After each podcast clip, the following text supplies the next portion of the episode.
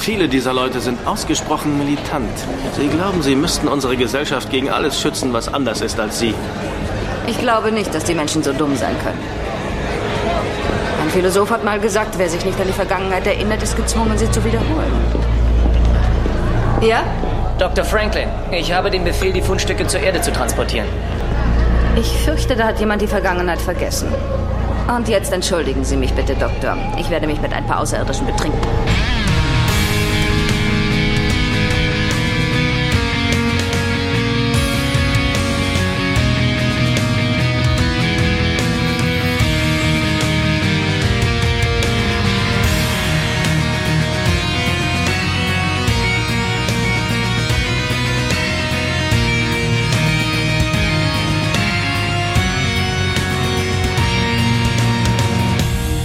Alle Hörenden draußen an den Rundfunkempfangsgeräten. Hier ist wieder der Graue Rat, der deutschsprachige Babylon 5 Podcast. Wir begrüßen alle Empfänger und Empfängerinnen an den Empfangsgeräten.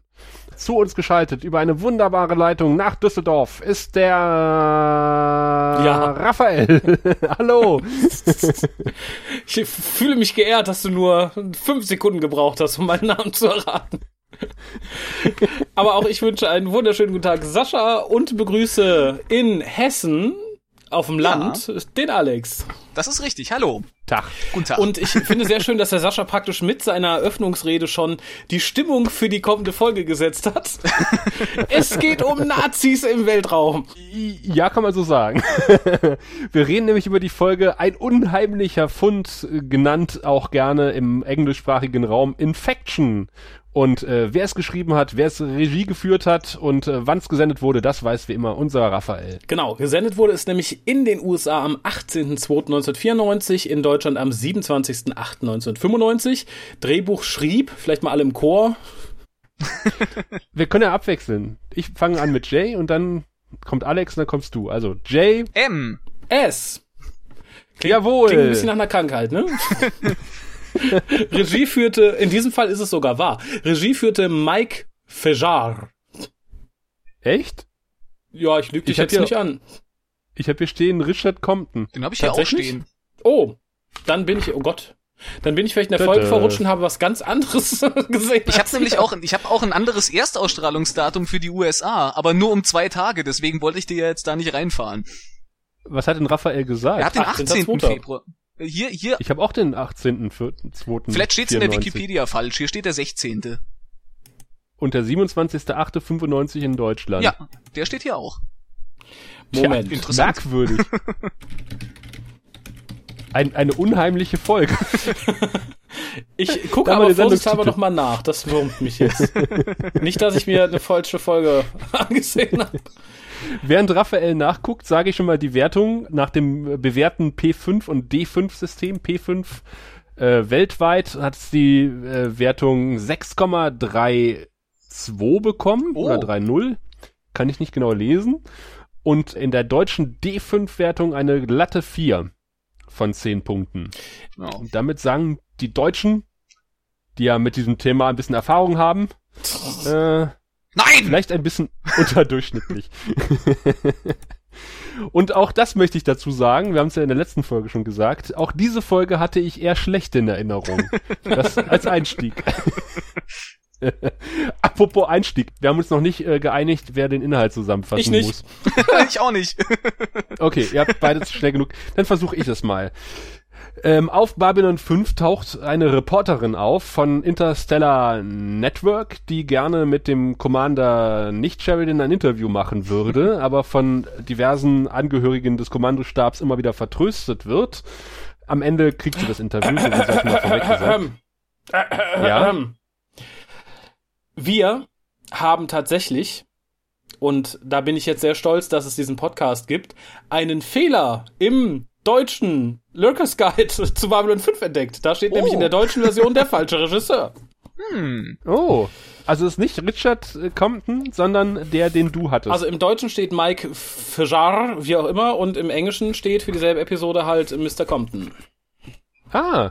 Also waren doch Alex und ich auf dem richtigen Dampfer. Ja, nehme ich mal an. Interessant. Hm. So, jetzt hast Jetzt hast du mich aus dem Inhalt gebracht.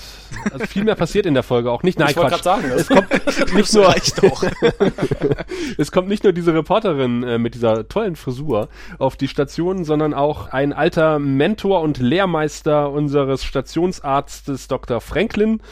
Der kommt nicht alleine, er hat einen Assistenten mitgebracht und dieser Assistent äh, ist eine zwielichtige Gestalt und bringt unter anderem einen Zollbeamten um, um Artefakte auf die Station zu schmuggeln und wird als Strafe äh, dessen gleich äh, von einem Artefakt in Besitz genommen und verwandelt sich in eine Killer-Kampfmaschine, die quasi ein bisschen amok läuft auf der Station und es äh, stellt sich im Laufe der Folge heraus, diese Artefakte stammten von einem Planeten, dessen Bewohner Space-Nazis waren und diese Kampfmaschine erfunden haben, um alles auszurotten, was nicht 100% rein, äh, wie hieß der Planet nochmal?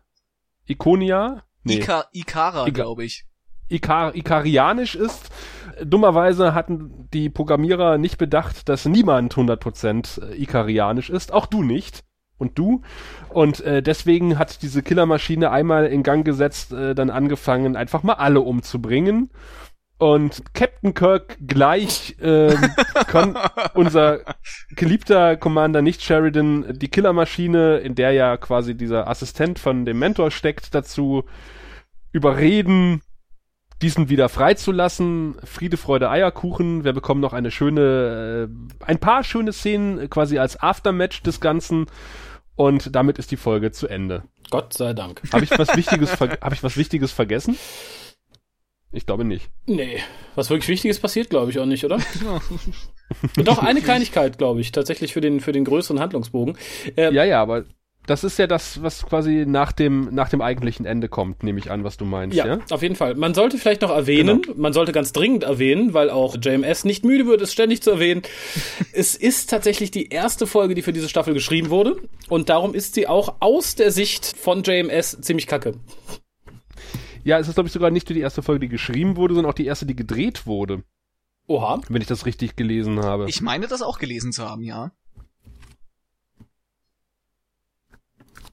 Ja, damit ist alles gesagt. Wir wollten das mal sacken lassen beim geneigten. Hörenden. so, wir steigen also an mit äh, ein mit der Reporterin, ähm, die eine äh, goldlockige Frisur auf ihrem Kopf spazieren trägt, äh, die mich die ganze Zeit irritiert hat. Und in dem Korridor sitzt ein Alien, der eigentlich ein Verkäufer ist. Raphael lacht schon. Mit einem dermaßen desinteressierten Gesichtsausdruck, dass ich erst gedacht habe, sie haben eine Puppe dahin gesetzt. Der beste Verkäufer der Galaxie ist sozusagen. Also ich habe mir auch ganz groß notiert, ich würde von so einem Menschen oder von so jemandem nichts kaufen. Schon gar keine mysteriöse Wurzel.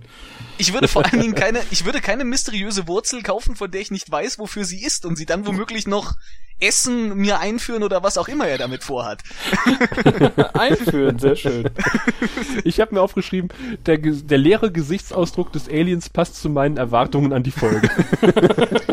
Der hat die Folge schon gesehen. Ich möchte an der Stelle mal, mal anmerken, ihr habt euch ja in den vergangenen Folgen schon mal gerne drüber beschwert, wenn Leute äh, sehr nach 90er aussahen. Wenn irgendjemand nach 90er aussah, dann war es diese Reporterin. Also äh, Ja, mehr ja. geht nicht mehr. Sehr richtig. Ich bin Sie könnten noch Cargohosen tragen. Oder so. Ja, ja, aber aber die die die Farbe von der von der Kleidung, äh, der Schnitt von dem von dem Oberteil von diesem äh, keine Ahnung, die die Frisur, das, das ist, ist sowas von.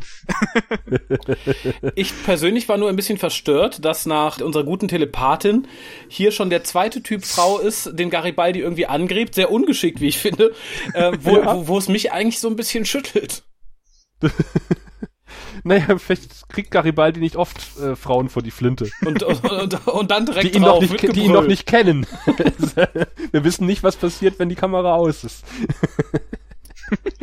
Bei allen anderen hat er es schon versucht wahrscheinlich.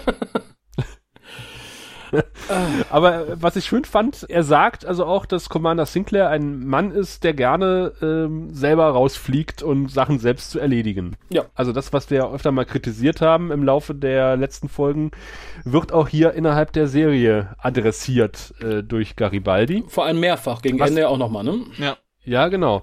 Was mir ein bisschen sauer aufgestoßen ist, weil ich ja nur aus der Branche komme, sie benimmt sich halt wirklich wie eine Klischee-Reporterin. Das, was sich halt der gängige Bürger unter einer Reporterin vorstellt, nach dem Motto, lasst mich durch, ich bin Presse, ich bin wichtig und äh, weiß, Ja. wissen Sie nicht, wie viel Einschaltquoten ich bekomme und welche Chancen Ihnen da durch die Lappen gehen, wenn Sie jetzt dieses Interview nicht machen.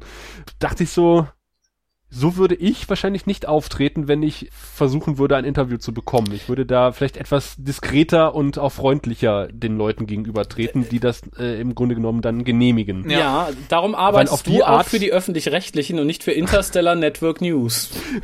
So sieht's aus. Ich muss- Denn lasst euch sagen, auf diese Art bekommst du keine, kommst du nicht besonders weit. Ich muss Das aber, funktioniert nicht in der Realität.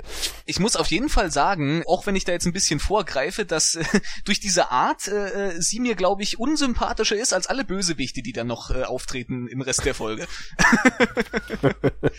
also so viele Bösewichte sind's ja nicht mehr, aber äh, trotzdem. Ja, was ich schön fand, war die Toilette für Methanatmer, die erwähnt wird. Ich, ich fand generell schön, dass Toilette mal thematisiert wurde. Wir ziehen ja gerne den Vergleich zu der anderen großen Science-Fiction-Serie. Da wird ja Toilette immer ziemlich totgeschwiegen. Ich fand den Übergang zur Toilette allerdings echt etwas ungeschickt. So, Was ist, sie steht da und sagt so, ich will jetzt dieses Interview und wenn ich das Interview nicht kriege, dann werde ich sauer und wo ist das Klo? Jeder geht mit seiner Wut anders um. genau, das schlägt mir auf die Blase.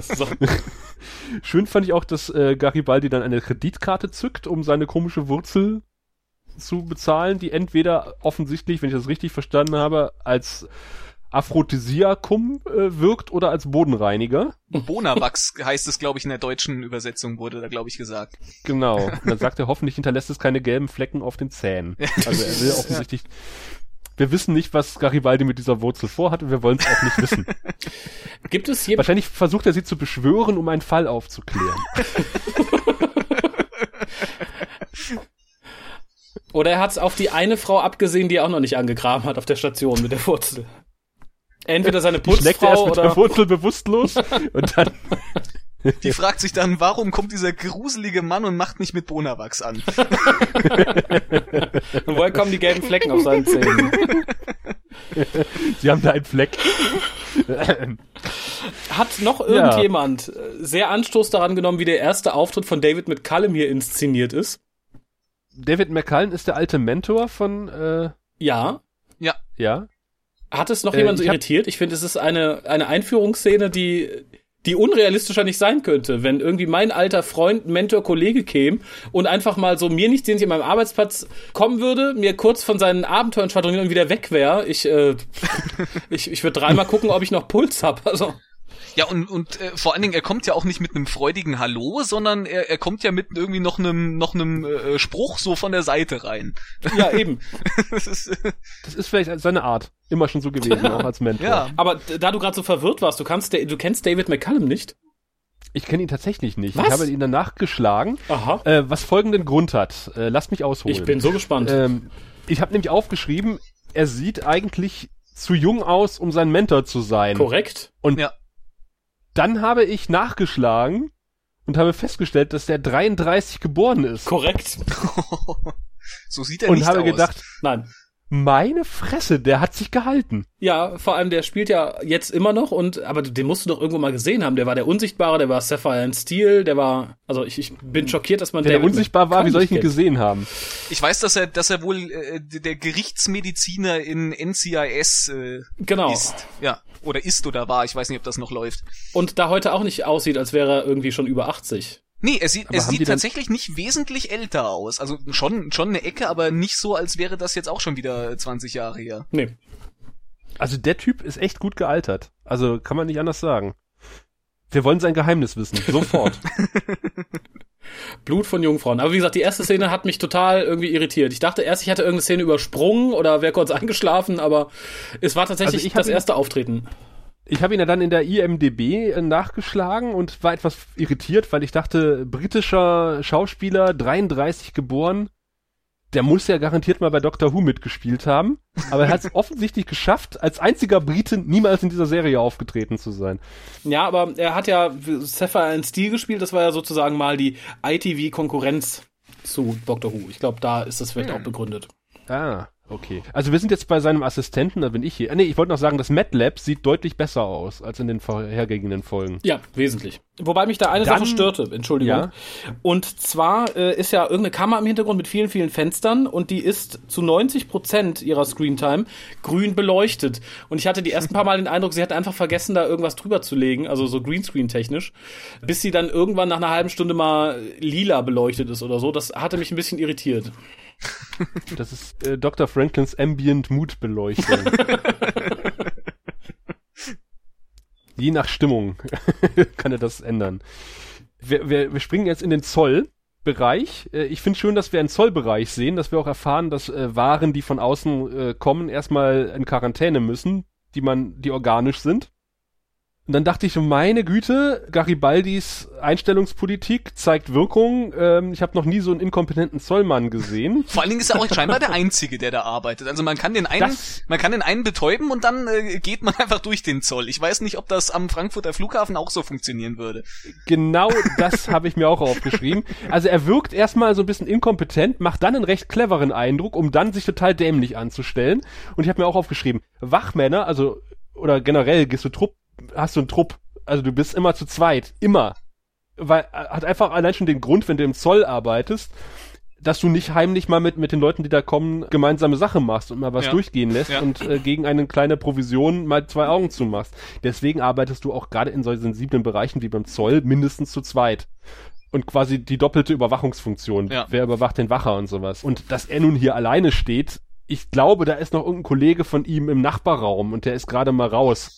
Äh, das habe ich so durch die Blume irgendwie rausgeguckt.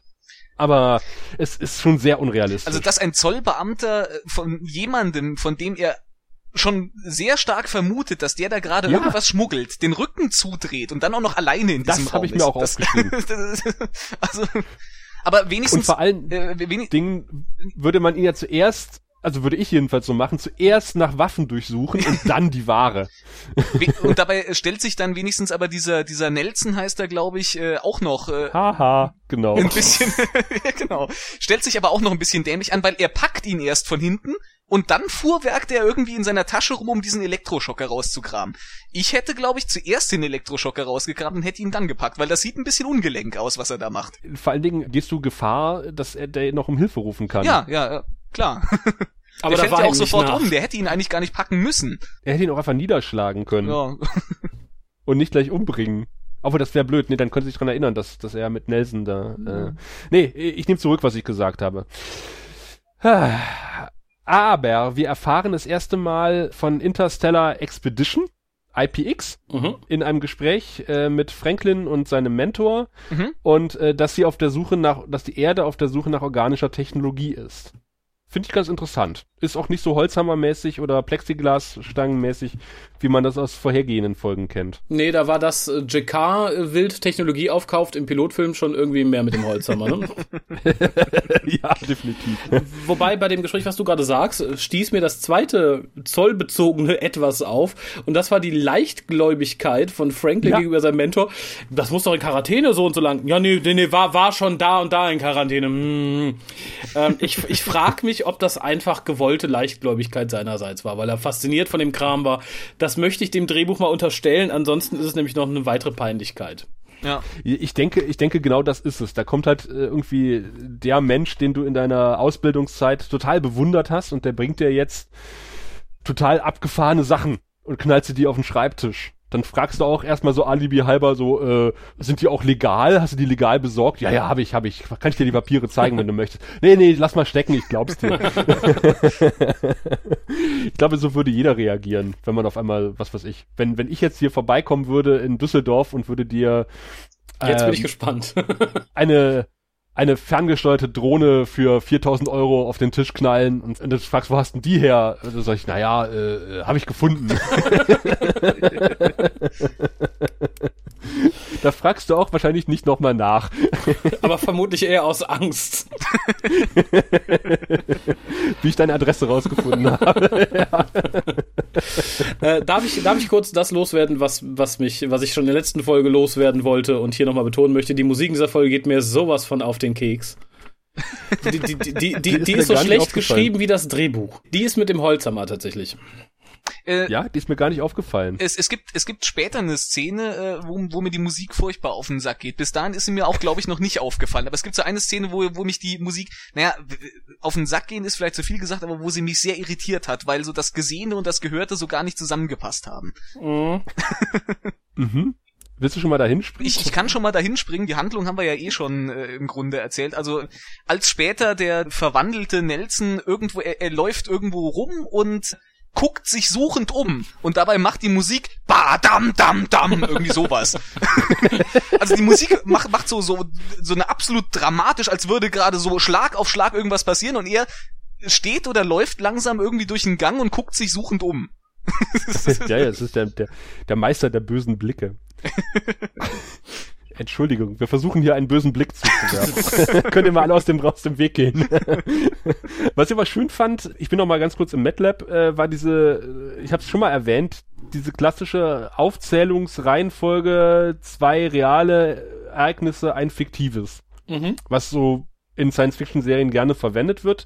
Das haben wir Ja. ja schon einmal gebrochen, indem halt ein reales und zwei fiktive verwendet wurde. Und das haben wir jetzt nochmal getoppt, indem ein reales Ereignis und zwei fiktive äh, Sachen genannt werden. Das habe ich mich an der Stelle Ja. noch gefragt, weil ich das noch äh, im Hinterkopf hatte und ich erkannte ein, ein reales, war mir aber nicht sicher, ob ich die anderen nur nicht kenne oder ob es tatsächlich Ja, gut. getoppt ist. Das kann auch sein.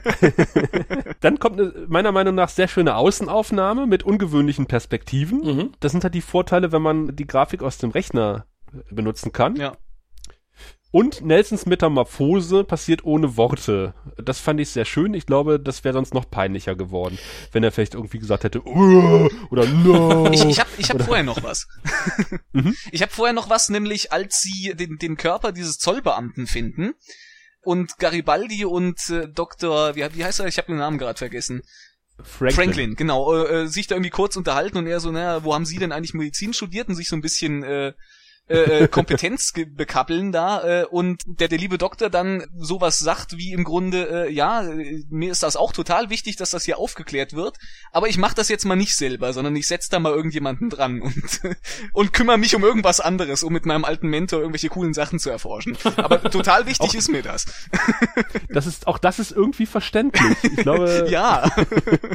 wenn dich äh, bei deiner Computerbastelei irgendjemand mit äh, unwichtigem Zeug, wie zum Beispiel einem, einem brennenden Auto stört, dann sagst du auch so, ja, ja, da kann sich die Feuerwehr drum kümmern. Solange es nicht mein brennendes Auto ist, das mag sein. Wobei ich dann einen Positivpunkt habe. ja, und zwar, das ist das- den gleichen wie ich. Ja, na, war, na, glaube ich nicht. Doch, vielleicht, ich lasse mich überraschen. und zwar ist das das Gespräch zwischen Franklin und seinem Mentor. Nee, doch, ja. Ja. Äh, über Archäologie kontra selber forschen und was es für Vorteile bringt und wie man, das, das fand ich ganz gut beleuchtet, weil es natürlich in, in der Welt, wo Babylon 5 spielt, halt viele alte Rassen gibt. Das wissen wir ja. Man sagt ja, die Menschheit ist relativ jung und da bietet sich sowas total an und ich fand ganz schön, dass beide da auch relativ schlüssige Argumente für hatten. Mhm. Ja. Ich fand es vor allen Dingen sehr schön, äh, dass das Thema Drittmittelforschung äh, respektive gesponserte Forschung angesprochen wird, was offensichtlich immer noch ein Thema ist im äh, zwei, drei, zwei, in der Zukunft. also das ist ja nun eine Sache, wenn man so peripher oder auch ein bisschen intensiver mit dem Bereich Forschung befasst ist, wird man unweigerlich drauf stoßen. Inwieweit kann äh, also Drittmittelforschung eigentlich böse sein oder oder ein Segen? Ja. Und, und damit Ja. habe ich auch schon, glaube ich, alle Positivpunkte für diese Folge abgehakt. Moment mal, wir sind doch jetzt bei Garibaldi, der sein Date mit äh, der mit der Journalistin hat, was ziemlich abrupt endet. Ja, weil er merkt, dass sie eine ziemlich blöde Kuh ist, ne? Na, sie hält ihm doch jetzt irgendwie vor, was er alles schon für Mist gebaut hat in seinem Leben und er sagt dann so, na, ähm, Wurzel umson völlig umsonst die Wurzel gekauft. Ich, ich, ich hab's gerade nicht ganz auf dem Schirm. Das war äh, schon nach, nach dem Beginn der Metamorphose, oder? ja, ja, genau. ja, weil, genau. weil ich zu der, zu der Metamorphose da an sich noch was habe. Also zum einen zu dem Punkt, wo er sich äh, infiziert hat und auch wieder so ein Blitzeffekt kommt, wo habe ich mir hier aufgeschrieben, mit Blitzeffekten haben sie es aber, weil das genauso aussah wie auch die Blitzeffekte in der Folge zuvor. Wo, Stimmt. wenn Drakis da Das war- irgendwie irgendwas gemacht hat. Das sah, das das neue war Plugin derselbe- gekauft. Wollte gerade sagen, das war eine von, von drei äh, beige- also Standardanwendungen beim Videotoaster vom, vermutlich. Blitzeffekt. Und, und dann hat mich äh, äh, so ein bisschen äh, gestört die Szene, ähm, als er sich dann langsam anfängt zu verwandeln und er seinen Arm so äh, äh, kamerawirksam hochhält, so in die Kamera hält und so, so drauf guckt. Das hat mich deswegen besonders irritiert, weil ich vor nicht allzu langer Zeit erst eine Folge äh, Star Trek gesehen habe. Also Star Trek The Next Generation, äh, Todesangst beim Beamen hieß die, glaube ich. Ich, No. weiß, ich, weiß, ich weiß nicht, wie sie im Barclay. englischen Original heißt, mit Barclay. Und Genau. es gibt genau so eine Szene, wo Barclay äh, irgendwie sich den Ärmel runterzieht und genau, un ich, ich glaube fast in derselben Position auch seinen Arm in die Kamera hält und da schockiert drauf guckt, der dann so, so blau glüht oder so. das hat mich Ja. so unglaublich dran erinnert und ich fand es furchtbar klischeehaft. Ja, aber Barkley macht wenigstens was Richtiges. Der sagt dann ja, was er hat. Ich finde Ja, es hier noch ein ja. bisschen komisch. Der Mann scheint noch Herr seiner Sinne zu sein, hat einen Arm, der aussieht, als wenn er gleich abfault, äh, aber sagt. Ich, Ja, und er guckt, das- da, er guckt dabei, als würde er sagen, so, ach guck mal, das war aber vorher noch nicht da. ja, vielleicht ist er ja schon äh, auch geistig besessen von äh, ja, die Hoffnung hatte ich. Das Ja. hätte man vielleicht irgendwie deutlicher machen müssen. Ja, und er ist ja generell ein fieser Möb und eine zwielichtige Gestalt und insofern äh, Die gehen er nicht sich zum an Arzt. Die, so sieht's aus. Weil dann müsste der, müsste er irgendwelche unangenehmen Fragen beantworten, dem Arzt gegenüber. Und ich denke, Alex, es gibt nicht sehr viele Möglichkeiten, einen wegfaulenden Arm Ja. wirksam und kameratechnisch irgendwie umzusetzen als so. Ich weiß es nicht, Raphael, du guckst ja hin und wieder The Walking Dead, da sind ja auch faulende Extremitäten offensichtlich, äh, vermutlich vorhanden. Wie wird es dort passiert? Da guckt keiner überrascht. Also die, die werden gebissen, dann gucken die panikhaft. Das macht ja keiner so im Geheimen. Aber interessant, dass du sagst, weil als, als die Verwandlung vollzogen ist, also noch nicht da äh, zum Vollkörperanzug, sondern das Zwischenstadium, da habe ich Ja. geschrieben, das Make-up finde ich ja ganz okay, aber ich fände es okayer für The Walking Dead irgendwie. Es sah dann doch etwas befremdlich aus, vor allem in Bezug auf die Aussage von JMS, dass er sagte, nee, nee, der Mann verwandelt sich nicht, der kriegt halt nur so ein Exoskelett irgendwie. Das transportiert das Bild für mich irgendwie nicht. Nee, dieser Zwischenstand nicht, das stimmt. Ich fand's aber schön, dass er sich die Zeit genommen hat, auf der Krankenstation noch den Lichtschalter oder die, die Lichtfunktion zu sabotieren, äh, um die Stimmung zu erhalten, als der Doktor dann reinkommt. Weil der will ja das Licht anmachen und das geht dann nicht. Da habe ich dann aufgeschrieben, äh, geschrieben, wo sind Franklins Mitarbeiter? Urlaub. Die hat Ja. er gegessen. Und dann habe ich aufgeschrieben in Großbuchstaben Vertigo. Der Kameraeffekt, Ja. wo du gleichzeitig auf, mit der Kamera auf jemanden zufährst und die Blende Ja, den Fokus und, und irgendwie gleichzeitig neu rauszoomst. erweiterst, Ja. oder sowas, genau. Der berühmte Vertigo-Effekt, der taucht doch nochmal später auf in Babylon 5 im Zusammenhang mit Captain Sheridan, hätte ich fast gesagt. Sinclair. Nein, Sheridan, tatsächlich heißt Sheridan. Ich bin ganz durcheinander. ah. Und Ja, dann habe ich mir aufgeschrieben, Ärzte sind in der Tat die schrecklichsten Patienten. das, ist wie im, das ist wie im wahren Leben. Ja, obwohl ich fand ihn noch relativ human. Ja, das stimmt. Ich, Äh. ich weiß nicht, ob es vorher oder nachher war. Ich fand optisch ganz schön, dass man die aufgelösten Menschen noch so als Abdruck an der Wand gesehen hat. Echt? Ja. Echt? Ja. Das fandst du schön? Ich fand die. Abdrücke Ja. sahen total merkwürdig aus. Ich Nee, nicht, nicht wie es umgesetzt wurde. Ich fand die Idee sehr schön. Ich fand, Ja, okay, war, okay. Die Idee ja, aber die Umsetzung, die fand ich, die habe ich mir nämlich extra aufgeschrieben, weil die sahen total albern aus, diese komischen Konturen. Das sah auch irgendwie, als als dann äh, die, dieser äh, der Typ dann noch davor steht, hatte ich auch den Eindruck, dass die Konturen auch viel zu groß wirkten, weil irgendwie die Köpfe von den Konturen viel größer wirken als von dem Mann, der davor stand. Apropos Mann, der davor stand, das habe ich mir auch aufgeschrieben. Cooler Effekt mit den Schatten an der Wand, das fand ich auch wirklich schön. Mhm. Aber äh, wieder nur eine Wache. Und ich bin mir nicht sicher, jetzt, äh, ich, ich ist schon wieder eine Weile her, dass ich das gesehen habe, ob er nicht auch irgendwie den Finger ran äh, streift und dran leckt. ich könnte es mir vorstellen. Garibaldis Mitarbeiter. Ganz der Chef, ganz der Chef. Ich habe noch eine Szene davor. Ähm, ja, ja, ja. Denn äh, Franklin wird ja nun ins MATLAB geschoben und äh, es ist wohl MATLAB 4 oder 3 oder 6. Und es kommt heraus, was ja auch ganz sinnvoll ist, auf Babylon 5 gibt es offensichtlich mehrere MATLABs. Und man muss sich das ja vorstellen, es sind eine Viertelmillion Lebewesen dort drin, auf dieser Station, unterschiedlicher Rassen und Spezies. Da ist so ein kleines MATLAB offensichtlich auch ein bisschen unterdimensioniert. Also wenn man das mal mit einer 250.000 Einwohnerstadt vergleicht, da steht in der Regel auch ein etwas größeres Kreiskrankenhaus rum. Also ist vermutlich das MedLab und, und Dr. Franklin einer der größten Arbeitgeber auf Babylon 5. Wahrscheinlich, vor allen Dingen in, in, so einer, in so einer Stadt haben die dann meistens dann doch eher nur eine Rasse zu behandeln. Ja. also ich finde schön, dass das thematisiert wird, dass, dass ja. es offensichtlich mehrere MedLabs und mehrere Ärzteteams gibt. Und nicht nur halt, äh, wie es öfter mal bei Star Trek ist, es gibt halt einen Doktor und vielleicht noch eine Schwester und das war's. Das, das stimmt aber so nicht. Also ich weiß, dass, äh, dass äh, Dr. Crusher hatte auf jeden Fall einen medizinischen Stab mit mehreren Ärzten unter sich. Da gab es ja, noch, da gab es noch mehrere andere Doktoren. Gut, Voyager konnte sich nur einen leisten. nicht mal das. nicht mal einen richtigen. Wobei, das war immer noch der beste Charakter oder der einzige Charakter der ganzen Serie, aber. das ist richtig. Ach, ihr habt so recht. Dann ist, hab ich aufgeschrieben, Kylo Ren ist auf, auf der CNC, sitzt da im, im, im Graben. Es ist ein Typ, der sieht aus wie Kylo Ren. Ich habe Star Wars noch auf nicht der gesehen. Kommandobrücke.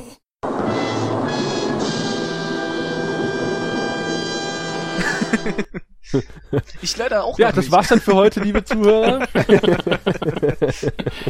Nein, okay. Und dann scheint offensichtlich auf die Brücke jeder gehen zu dürfen, der gerade gerade Lust drauf hat, weil unsere Reporterfreundin kommt ja mal so mir nichts, dir nicht auf die Brücke spaziert, kriegt dann auch gleich Motze von Ivanova, die ihr droht, irgendwie sie von der Brücke zu schmeißen und irgendwelche Konsequenzen. Und sie sagt, ja, ja, ja, bleibt trotzdem auf der Brücke. Und dann geht das Gespräch weiter über eine Sache, die eigentlich keiner was angeht, keinen was angeht und das recht kein Reporter, der zufällig auf der Brücke steht, aber keiner kümmert sich mehr, dass die Frau darum noch auf der Brücke rumsteht. Also, das fand ich irgendwie ein bisschen merkwürdig. Stand sie da noch auf der Brücke rum? Das habe ich jetzt gar nicht mehr ja, so genau sie stand da echt ja, noch tatsächlich. rum. die hat, die hat gesagt gekriegt, nee, nee, sie dürfen hier nicht sein, das ist ein restriktiver Ja, Bereich, bitte verlassen Sie die Brücke. Das, das sagt ja Und erst, dann so, das sagt ja erst Sinclair noch und dann äh, kommt kommt Ivanova noch, die sich dann nochmal dazwischen stellt, als sie nochmal zu Sinclair gehen will. Und ich hatte, ich hätte jetzt geglaubt aus meiner Erinnerung raus, sie wäre dann auch rausgegangen. nee, die steht immer noch da rum. Na gut. Und dann unterhalten sie sich halt über diese, über diesen Alien-Artefakt-Kampfroboter, der da auf, auf der Station sein Unwesen treibt. ja gut. Man, Würde man hat ich- versucht, sie würde ich- rauszuwerfen. Ja, aber ich würde, ja genau. sie war stets bemüht, sie ist halt von der Presse, da machst du nix. Nee, da macht sie nix. Die wedelt einmal mit ihrem Presseausweis. Na klar.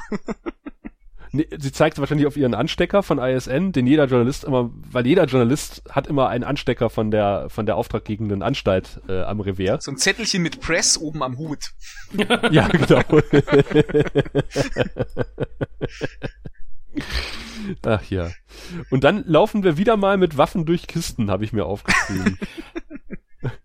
Ich habe mir als nächstes aufgeschrieben Kellerasselmann. Das trifft es sehr gut, finde ich. Äh, Was mich ein bisschen irritierte in den, in den Jagdszenen, dass Garibaldi tatsächlich wirklich ein winziges Team zur Verfügung hat oder der Meinung war, ach, das schaffen wir schon mit vier Mann oder so. Wobei ich Ja. da noch sehr froh war, dass der gute Sinclair noch nicht an der Jagd beteiligt war. Ich dachte, ach toll, endlich mal eine gefährliche Situation, aus der der Commander sich ein bisschen raushält. Ja, drei Schnitte später zieht er auch irgendwie sein Paintball-Outfit an, um damit zu spielen. Ja, wird zum Glück am Ende der Folge thematisiert, was ich, glaube ich, auch der Folge noch sehr zugute halten kann als einen der wenigen Punkte. Ja. Aber Jawohl. ähm, ja, wie gesagt, ich, die Freude auf meinem Gesicht, ach toll, haben sie es endlich. Äh, es gibt zwei Dinge, die ich sehr gut fand. Nämlich erstens, dass Nelson sehr schlecht zielt offensichtlich. Das war für die, für die Sicherheitsleute sehr gut. und ich fand den Informationsdialog, den sich Sheridan und Franklin so beim Gehen, beim Marsch durch die Station lieferten, relativ gut gefilmt. Also das war mal nicht so, wie man es von, ähm, äh, wie heißt er noch, George Lucas kennt. So äh, zwei Jedi sitzen beim Kaffeetisch und unterhalten sich und liefern Exposé, sondern die laufen. es ist auch oder sie, sie, sie schlendern durch Gänge und, äh, und liefern sich Exposé, sondern äh, es sieht wirklich realistisch aus. Also die machen sich für einen Kampf bereit und er kriegt noch ein on the way quasi schnell noch so ein Kurzbriefing von Franklin, weißt du? Ja, du meinst, du meinst die Szene, wo dann auch auf dem Boden die ganze Zeit die roten Scheinwerferlichter leuchten, die wohl den Alarm ja, ja, sollen. wegen der Stimmung. Stimmt, die ist, Wegen die, der Stimmung. die ist ganz schön, wobei mir ab da dann auch die, die, der Schnitt furchtbar irgendwie an die Nieren ging, weil man scheinbar der, der, der Meinung war, actionreich schneiden zu müssen. Dann hatte man irgendwie eine Ansage in, in der Kommandozentrale, so, oh, da ist eine Energie, irgendwas, Schnitt. Zwei Sekunden das, das blöde Vieh, Schnitt zurück auf die Kommandozentrale. Das haben wir drei oder viermal gemacht. Das hat mich so Ja, ja. aus der Atmosphäre gerissen. Ich fand, es war so ein plumpes YouTube-Video geschneide. weiß ich nicht. Also ich weiß man, wer für den Schnitt verantwortlich war. Das ist mir allerdings auch aufgefallen. Schlimm, ganz, ganz schlimm. Und äh, dann kam natürlich das, das, das lange Exposé, was es mit dem, mit dem Keller Asselmann auf sich hat. Ah, ja. Und ich, ich finde, klischeehafter kann man ja die Genese einer, einer Superwaffe oder eines Cyborg-Menschen-Waffen ähnlichen Dingens eigentlich nicht mehr gestalten, oder? Ich fand, es auch erstaunlich, wie, wie, wie Franklin die Informationen aus diesem mit Bild äh, und Bio des Schöpfers aus diesem organischen Artefakt rausgeholt hat. Ich fand erstaunlich, dass eine Rasse von, die, die, die äh, in Richtung Biologie und Gentechnik so weit fortgeschritten ist, dass sie da solche Konstruktionen machen kann, dass die nicht auf den Gedanken kommen, dass es so etwas wie einen 100% äh, reinrassigen ihrer Art nicht geben kann. dass den, Ja, dass diesen, halt den dieser, dass denen dieser Denkfehler nicht auffällt, als die da so, ein, so eine Waffe programmieren. Das ist, äh, das beansprucht meinen, meinen Willen, das zu glauben, doch sehr. Wahrscheinlich war es genauso wie, wie in der letzten Folge. Da kommt halt der zuständige Sicherheitsingenieur und sagt so, wir müssen unbedingt dran denken, diese Routine da irgendwie nochmal zu überprüfen, weil das könnte nach hinten losgehen. Und dann sagt der Chef vom Institut, ja, ja, ja, ja, äh, lass mich mein Geld zählen, da fehlen, da reichen die Drittmittel nicht für. Wir machen das jetzt so. Ich habe hier gerade eine Frau von der Presse, mit der muss ich mich jetzt erstmal befassen. Genau. Ich habe mir dann noch aufgeschrieben, jetzt bräuchte man Captain Kirk, der Computer zur Selbstzerstörung überreden kann. Ja, und fast haben Weil ich wir es, verdrängt ne? hatte, was danach kam. ja, Nämlich, ich habe es so formuliert, Commander Obvious. ich Er möchte ist ja nicht Captain Obvious, Ich- aber Commander Obvious. Ich habe noch ganz, ganz kurz vorher äh, diese Szene, als er von unserem Mutanten in die Stühle geworfen wird. Also noch, noch bevor er so wirklich anfängt, da seine Rede zu halten. Mal, äh, man hat diesen Schnitt, äh, er kriegt irgendwie so, so einen Schlag mit und äh, weicht so ein Stück, Stück zurück und dreht den Kopf so ein bisschen und dann kommt der Schnitt und dann sieht man in ihn oder den Stuntman, der die Szene gespielt hat, äh, wie er in hohem Bogen in äh, so einmal halb durch den Raum in, in diese Stühle reingeworfen wird. ja, also dafür, dass das ein super, super duper Killer ist, zielt er sehr schlecht und äh, er schlägt auch sehr schwach zu. Ich hätte damit gerechnet, dass unser guter Sheridan äh, dann den Löffel abgegeben. Sinclair, Entschuldigung. Ich bin heute irgendwie. Ja, aber äh, Dass unser guter Sheridan früher den Posten übernommen hätte, als, als es der Fall Ich, hat, ich hatte aber äh, na- nach dieser Szene hatte ich dann äh, den Eindruck, äh, so ein gewisser Teil von Sinclair, der hat auch da schon äh, den Löffel abgegeben. Also irgendwie, irgendwie eine, eine Sicherung hatte er da raus nach dem Schlag. Ja, ja. Weil, weil er rennt da rum äh, mit weit aufgerissenen Augen und äh, er, er, Ja, er, er will ihn, er will ihn provozieren. Okay, das habe ich verstanden. Aber äh, er rennt rum und macht den Eindruck eines Geisteskranken. Ja, das trifft es ganz gut. hm. Und dann hat er quasi dank seiner Wassersuppe und seiner bestechenden Logik äh, Wenn es ja Logik gewesen wäre. die Killermaschine dazu gebracht, Darth Vader-like äh, sich auf den Boden zu werfen Oh und Gott. No zu rufen, Und um Verzeihung zu bitten, das fand ich noch um viel Verzeihung besser. zu bitten.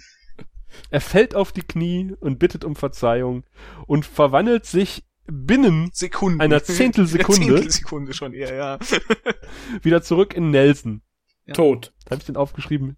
Nee, er ist, der ist ja nicht tot. Ist er nicht tot? Nee. Nee, es wird am Ende doch noch gesagt, dass er sich tatsächlich, langsam ja. wieder erholt. Ja, tatsächlich, tatsächlich. Also er hat sich schon relativ schnell wieder erholt, zumindest von dem vom Endzustand äh, in Richtung äh, wieder halbwegs normal auszusehen. Das ging schnell. Das ging sogar schneller als die als die sterbende Schwanenszene kurz vorher. Sterbt Schwanzähne, schön.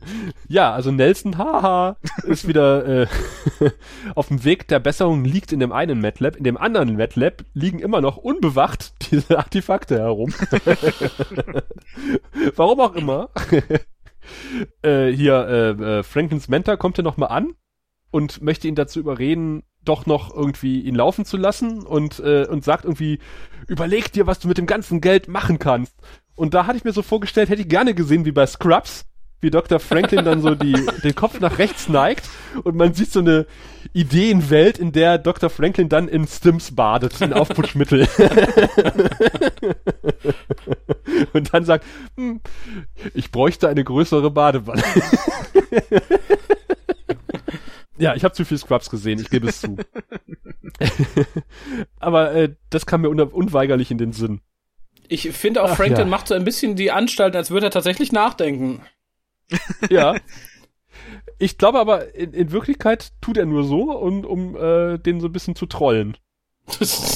Er hatte ja auch nicht mehr, er hatte ja auch nicht mehr viel, äh, viel Wahl in der Situation. Ich meine, die Sicherheitsleute standen ja schon draußen vor der Tür und haben Eben. wahrscheinlich mitgehört. Insofern, selbst wenn er sich Die jetzt äh, entschieden hätte, auch eigentlich wäre das ja doch eine gute Idee. Ja, weil- vielleicht, vielleicht denkt er sich in dem Moment, ach Geld, Kacke, da habe ich gar nicht dran gedacht. Ja, natürlich. das hätte man mir doch vorher sagen können. Das gibt's in der Zukunft immer noch.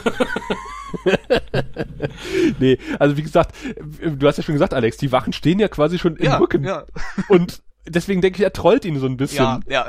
Um ihn noch mal eins so richtig am Schluss noch mal so reinzuwürgen, so Leute, ich denk mal drüber nach und dann haha hinter dir. Jetzt bin ich der Nelson, haha. ja.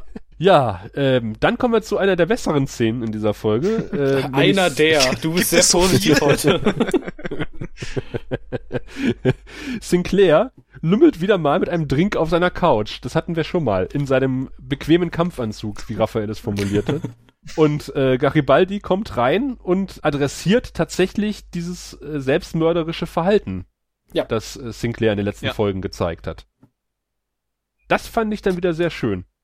Ja, fand ich auch. Ich fand vor allem das Ende der Szene sehr schön, dass es da halt keine klare Antwort gab und er es auch so ausspricht. Also da kann ich dir nichts zu sagen.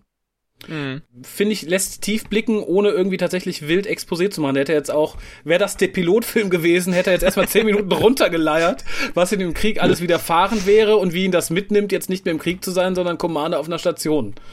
Das wird doch eine Weile hier der Running Gag, oder? Wäre das der Pilotfilm gewesen, dann. Ist das deine medizinische Plexiglasstange hinter ihrem Rücken? Nein. Was ich sehr schön fand, war, dass Garibaldi nämlich etwas sagt. Es ist einfach einen Grund zum Sterben zu finden, aber einen Grund zu leben schwieriger. Es ist etwas, was uns im Laufe der Serie nochmal an den Kopf geschmissen werden wird. Nämlich vom allseits beliebten Lorien, Lorien mit Doppel-L. Später in einem Loch unter Sahadum mit dem halbtoten Sheridan. Na, halbtot, ne? Da bist du, glaube ich, auch sehr positiv. Dazwischen Tick und Tock. Und äh, Trick und Track. Und dann ist mir aufgefallen, wir hatten ja in unserer Besprechung des Pilotfilms mal äh, drüber diskutiert, dass Garibaldi uns ganz schön an Bruce Willis erinnert. Ja. Und habe ich dann den, den Schwank zum Besten gegeben, dass er auf der Convention erzählt hat, er hätte sich immer schon mal vorgenommen, zur Bank zu gehen von Bruce Willis und äh, Geld von seinem Konto abzuheben, weil er öfter darauf angesprochen wurde. Ich glaube, das hattest du mir mal zum Besten gegeben. Ich weiß nicht, ob es das in den Podcast geschafft hat. Ich kann mich Okay, nicht erinnern, es gehört zu haben, zumindest. Sehr gut, sehr gut. Und, und Alex weiß alles, der guckt sich sogar Centauri-Schriftarten an. Selbstverständlich. Unser Kontinuitätsbeauftragter. Oh, da sprichst du was Schönes an, denn wir haben im Endeffekt nach der eigentlichen Geschichte haben wir noch viele, viele Nachwehen. Nach dem Gespräch mit ähm, dem Command. Was war das denn für ein Geräusch? Aber, aber lass mich das nochmal ganz kurz zu Ende führen. Ja, ich war bitte. noch mit dem, bei dem Aussehen von Ach Garibaldi. so, ich dachte, das okay, bitte. Denn in dieser Szene ist mir aufgefallen, an wen er mich noch fatal erinnert. Nämlich an äh, Drupi den Hund. Kennt ihr den noch? Dieser, äh, er müsste aus Looney Tunes sein. Oh Gott, ja, Äh, tatsächlich. dieser latent Ah, traurige oder äh, lei- leiernde Hund, der, der völlig emotionslos immer durch die Gegend marschiert und äh, irgendwas kommentiert. ja, ja, ja, doch, doch, äh, ja. Der hat auch so, so runtergezogene Mundwinkel und so einen müden Blick Genau. die ganze Genau. Zeit. Ja, ja, so schlaffe Ohren, ja, ja, ja. Ja, ja, und äh, bis auf die schlaffen Ohren, äh, diese heruntergezogene Mundwinkel und dieser Gesichtsausdruck von Garibaldi in dieser Szene, ich dachte, da steht Druppi vor mir. ich meine, das passt, der ist ja großer äh, Fan. Duck-Fan, Stimmt. Looney Tunes-Fans. Insofern hat er sich vielleicht operieren lassen, um seinen Lieblingscharakter ähnlicher zu sehen. Ich kann nur sagen, das ist auch ungefähr ein Gesichtsausdruck, mit dem ich äh, an diesem äh, Moment äh, vor dem vor dem Fernseher saß, an diesem Punkt der Folge. Was? Das ist einer der besten Momente der Ja, Folge. de, de, de, durch das davor gewesene, nicht wegen diesem Moment. Ach so, okay. Raphael wollte ohnehin noch etwas zu den besseren Szenen dieser Folge sagen. Ja, die dann irgendwie alle nachgeschoben waren, so als Nachwehen, weil nach, nach dieser schönen Szene kommt eine relativ interessante Szene, die halt auch so ein bisschen vorausschauend wirkt. Und zwar haben wir dann nochmal das Gespräch zwischen, ich glaube, es ist auch wieder Gary Baldi und Ivanova. Nein, es ist Dr. Franklin und Ivanova, Entschuldigung. ja. Und äh, zwar reden sie weiter über halt eben die Biowaffen und die Gefahren und kaum hat man sich darauf geeinigt, dass die Menschheit ja so dumm nicht wäre und äh, dass es ja gar nicht so, ne, schwupp sind die Biowaffen schon äh, auf der Erde, auf dem Weg zur Erde, um da untersucht zu werden. Und wir erfahren halt äh, auch in einem Nebensatz von der Pro-Earth Movement, ja genau. die uns ja auch noch ein bisschen Äh, begleitet. Das wird uns noch ein bisschen begleiten und äh, es kommt offensichtlich heraus, äh, so durch die Blume, dass Interplanetary Express, eine Firma, von der Franklin vorher noch nie was gehört hat, oder Expeditions, äh, Express wäre die Paketlieferservice, A, sehr geheim ist oder sehr darauf bedacht ist, irgendwie nicht in der Öffentlichkeit zu stehen und B, offensichtlich über relativ viel Einfluss und Geld verfügt Mhm. und auch ein bisschen dahinter steckt, dass diese Biowaffen auf die Erde transportiert werden. Ja. ja. Und die Firma wird uns ja auch nochmal über den Weg laufen. Im Verlauf der Serie. Auch der ersten Staffel übrigens. Und dann kommt eine Szene, die ich auch sehr schön finde. Ernsthaft? Nämlich das Entschuldigung. im Vergleich, nämlich das Interview über den Sinn der Raumfahrt. Oh. Und ich, ich, ich finde das, was Sinclair da sagt, äh, für das, was, für das, dass es Sinclair sagt, ähm, um es gleich mal zu relativieren, äh, ziemlich schön. ja, aber weißt du, was Ich mich daran eine schöne stört? Begründung. Weißt du, was mich da ganz furchtbar gestört hat? Vielleicht ist es die Position äh, in diesem Folgengeflecht. Vielleicht ist es auch einfach nur, weiß ich nicht. Kennt ihr Captain Planet? Ja. Was kennen wir? Captain Planet. Nein. Nein, Ja, das ist eine. Zeichentricks, ja genau, das ist eine Zeichentrickserie über einen, keine Ahnung, Captain Planet halt, der ist für die Erde da, la la la la la. Am Ende jeder Folge stellt er sich nochmal hin und sagt, Und erzählt Kinder, den Kindern, was wir gelernt haben. Ja, genau, ja, werft Dosen weg, sonst sterben Fische. Und so ähnlich wirkte das hier. Nö, wir haben jetzt die Nazi-Assen besiegt, darum Ja. müssen wir jetzt sagen, warum es wichtig ist, dass wir uns nach außen öffnen. Ich fand es, Ich möchte ihm nicht. zugute halten, dass er in, im Verlauf dieser Folge schon äh, äh, weniger gehaltvolle Dinge gesagt hat. ja, das, das ist richtig. Ich sage, vielleicht ist es auch einfach nur die schiere Position am Ende Ja. dieser, ne, es ist halt so eine Pilotfilm-Szene. Und äh, du, Alex, hast du das auf Deutsch und auf Englisch gesehen? Ähm, mm, ich überlege gerade. Doch, ich habe es, äh, ich habe es auf Deutsch und auf Englisch gesehen, ja. Ich kannte, kannte die Szene ja bisher, also ich hatte sie auf, ursprünglich auf Deutsch gesehen, aber bis dahin wieder verdrängt und dann kannte ich sie durch einen YouTube-Schnipsel auf Englisch Mhm. und war dann gespannt, wie das wohl übersetzt worden wäre und war etwas irritiert, dass Sinclair in Deutsch, in der deutschen Version nur Philosophen anführt, während er im Original auch über etwas Banales wie ähm, Marilyn Monroe und Buddy Holly, glaube ich, äh, philosophiert. Stimmt, jetzt wo du sagst, ja tatsächlich. Ich hatte sie zuerst auf Englisch gesehen und dann auf Deutsch und, und stimmt, jetzt wo du es wieder erwähnst, fällt mir ein, dass er da solche Charaktere erwähnt hat. In der deutschen Fassung nicht mehr, ja, richtig. Da waren es nur Philosophen. Tja. Warum? Also, da Die entzieht sich kennt doch in auch, Deutschland keiner. Ich wüsste jemanden, der uns diese Frage beantworten kann. Wir sollten sie uns merken. ja. Wir werden sie vergessen, ich bin mir fast sicher. Kannst du sie irgendwo,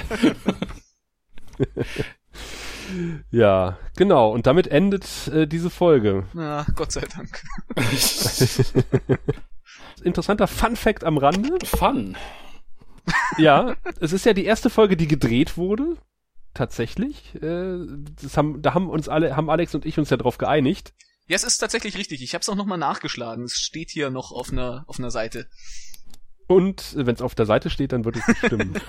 wenn es im Internet steht, dann stimmt das garantiert. Äh, Marshall R. Teague, der Nelson spielt, spielt nicht nur in der zuerst gedrehten Folge, sondern auch in der Folge, die als aller, aller, allerletztes gedreht wurde, nämlich Sleeping in Light. Da spielt er einen Narren namens Talon. Ach, Ja, So er taucht also nochmal bei. Babylon 5 auf. Und er taucht sogar in der äh, beliebten Abla Ablegeserie Crusade auf. Als Captain. Als Earth Alliance Captain, aber ein anderer Charakter. Mhm. Hm. Er ist quasi so ein bisschen der Jeffrey Combs des Babylon 5 Universums. Apropos Jeffrey Combs, der wird uns, glaube ich, auch noch äh, begegnen. Tatsächlich, in das habe ich verdrängt. Folgen. Ach, sehr schön. Ja, ja, tatsächlich. Mal gucken. Jo, Ja, damit enden auch meine Notizen zu dieser Folge. Ja, im Grunde bei mir auch. bei mir schon lange. Wer mag denn anfangen? Immer der, der fragt. Ah. Aber erstmal erklären wir unseren Hörern unser Bewertungssystem und das macht wie immer unser bezaubernder Assistent Vere Kotto. Sehen Sie, wir Centauri haben sechs. Äh, und jede Zahl steht für ein bestimmtes Niveau von Intimität und Lust. Also es beginnt bei eins und das ist, na ja, ja, ja. Dann kommt zwei und wenn man fünf erreicht hat, dann... äh, Ja, ja, schon gut, ich habe verstanden, alles klar. Ah, ich bin ein bisschen unentschlossen. Null möchte ich nicht geben. Ich, ich pendel zwischen eins und zwei, aber auch nur je nachdem, wo ich den Schwerpunkt setze. Wenn ich sage, juhu, David McCullen, juhu, zwei schöne Szenen, dann wären es die zwei Punkte. Wenn ich sage, 90% ziemlicher, ziemlicher Nazi-Verschnittsrotz mit Klischee-Momenten, dann wäre ich bei, bei einem. Ich, ich einige mich mal auf die 1,5. Okay. Wo du sagst, schöner Moment mit, mit, wie heißt der, David McCullen? Ke- Ja? Ähm, diese, diese Quengelszene im MATLAB fand ich übrigens auch sehr schön. Die haben wir eben noch unterschlagen. Wo er sichtlich gelangweilt ist und äh, Franklin sichtlich fasziniert, wahrscheinlich unter dem Einfluss von Aufpushmitteln äh, seit Stunden diese Artefakte untersucht und er ist so ein bisschen wie so ein quengelndes Kind und ist so, äh, ganze Technik hier, keine Uhr. Und so, was? Wir sitzen, dann tippt er am Computer rum und sagt so, was? Wir sitzen hier schon 24 Stunden. Und äh, Franklin untersucht weiter, untersucht weiter und dann sagt er irgendwie, äh, Steven, da draußen ist ein Roboter, ein Kampfroboter vom Mars, der mit dir über den Schnupfen reden will. Also, ja, ja, gib ihm ein paar Aspirin und sag, er soll später wiederkommen. Stimmt. Das war auch eine Ich sehr glaub, schöne Szene. Du hast ja Situation gesagt, äh, allerdings- ein, zwei, drei schöne Szenen mit ihm. Alex. Äh, ähm, ich ich woll- wollte nur sagen, das war aber auch eine Szene, wo ich nicht geglaubt habe, dass er tatsächlich nicht zugehört hat, sondern dass er einfach nicht mehr geantwortet hat, weil ihm das Gequengel auf den Sack gegangen ist. Und erst, erst dann auf diesen Roboterspruch halt wieder irgendwie einen Spruch zurückgeliefert hat, aber eigentlich vorher die ganze Zeit zugehört hat. Ich, ich glaube nicht, dass er da so weggetreten war, wie es erstmal erscheint. Ich konnte mich da reinversetzen als Vater. ja, dann würde ich einfach mal in diese offene Bresche springen und äh, auch meine Wertung abgeben. Und ich sage gleich, ich mache heute so ein bisschen den Harald. oh Gott. Bitte nicht. Also ich fand es ganz schön, dass, sagen wir, die Anti-Alien-Bewegung dort eingeflochten wurde, die offensichtliche Macht von IPX. Es ist eine generische Alien-Invasionsstory. Machen wir uns nichts vor, die teilweise peinlich gespielt wird. Aber das Alien sah auch nicht so schlecht aus, wie man es vielleicht erwartet hätte für eine äh, Billigserie der 90er. Es Mhm. gab durchaus philosophische Ansätze, die teilweise mit Dr. Keils medizinischer Plexiglasstange in die Handlung geknüppelt wurden aber auch relativ leise Töne. Es gab ein paar Charaktermomente, teilweise gut geschnitten, teilweise schlecht. Es ist so Schatten und Licht in dieser Folge und ich würde es eigentlich durchschnittlich, wenn nicht gar leicht überdurchschnittlich bewerten und gebe tatsächlich drei von sechs Centauri-Penissen. Ich bin ein bisschen schockiert, aber gut. Ja, Du, dann du, du, ga- ganz kurz, du, du siehst das tatsächlich als eine durchschnittliche Babylon 5 Folge an.